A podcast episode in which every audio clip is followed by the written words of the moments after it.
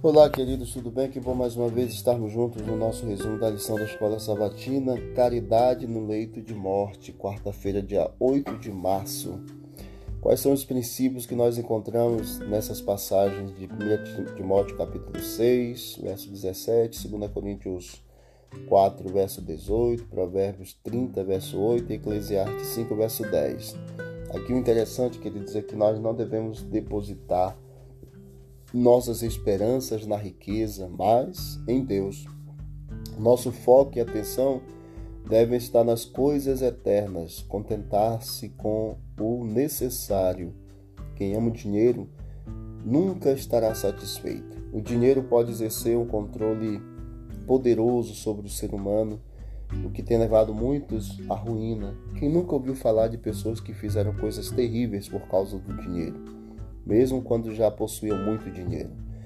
Ellen White fala no texto de Testemunhos para a Igreja, volume 5, na página 130, assim: Vi que muitos sonegam a causa de Deus enquanto estão vivos, acalmando a consciência com a ideia de que serão caridosos na sua morte. Dificilmente ousam exercer fé e confiança em Deus para dar qualquer coisa enquanto vivem. Mas essa caridade no leito de morte não é o que Cristo exige de seus seguidores ela não pode desculpar o egoísmo da vida deles. Os que se apegam às suas propriedades até o último momento entregam-na à morte em vez de fazê-lo para a causa de Deus. Os prejuízos ocorrem continuamente, bancos vão à falência e as propriedades vão sendo perdidas de muitas maneiras. Muitos se propõem a fazer algo, mas adiam o assunto. E Satanás entra em ação para que de modo algum os meios sejam postos no tesouro de Deus. Perdem-se antes de voltar para Deus, e Satanás se alegra com isso. Entendam, queridos, que nós precisamos, ao receber as bênçãos de Deus, compartilhar as bênçãos enquanto vida temos.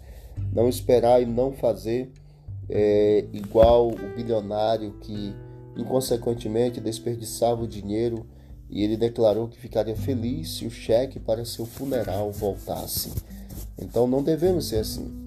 Quanto nós tivermos condição que possamos usar para a glória de Deus, ajudando os pobres, orfanatos, asilos, pessoas que necessitam de forma geral e, lógico, é, contribuir com a pregação, com a causa de Deus. Que Deus abençoe você, que Deus abençoe suas posses e que realmente possamos entender que as posses materiais elas vêm do Senhor e elas podem ser bênçãos, não devem ser transformadas em maldição. Infelizmente, muitos, pela ganância e orgulho e egoísmo, acabam revertendo o que é bênção de Deus e transformando em maldição pelo fato de não saberem utilizar. Deus abençoe você e sua família e que seja próspero para a glória de Deus. Vamos orar.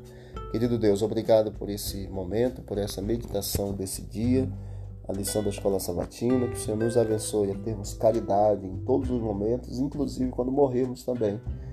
Que no leito da morte nós possamos ser caridosos também ao devolver ao Senhor e ao doar para o Senhor. Em nome de Jesus. Amém. Deus abençoe a todos e vamos que vamos para o alto e avante.